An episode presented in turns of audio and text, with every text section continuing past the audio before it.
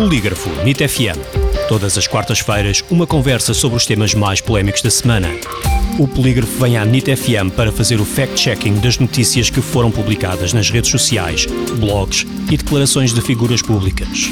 Em direto às quartas-feiras às 10 da manhã e para ouvir em podcast em nitfm.pt.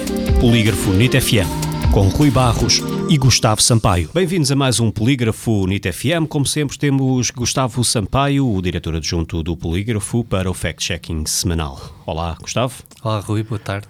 Em várias publicações nas redes sociais exibem-se imagens de Marcelo Rebelo de Sousa e do Papa Francisco a caminhar na rua, acompanhados por dezenas de pessoas, mas todos sem máscara e sem distanciamento físico. Mas serão estas imagens atuais? Nós detectámos várias publicações com diversas imagens de, da suposta visita de Marcelo Rebelo de Sousa à cidade do Vaticano, onde se encontrou de facto com o Papa Francisco no dia 12 de março.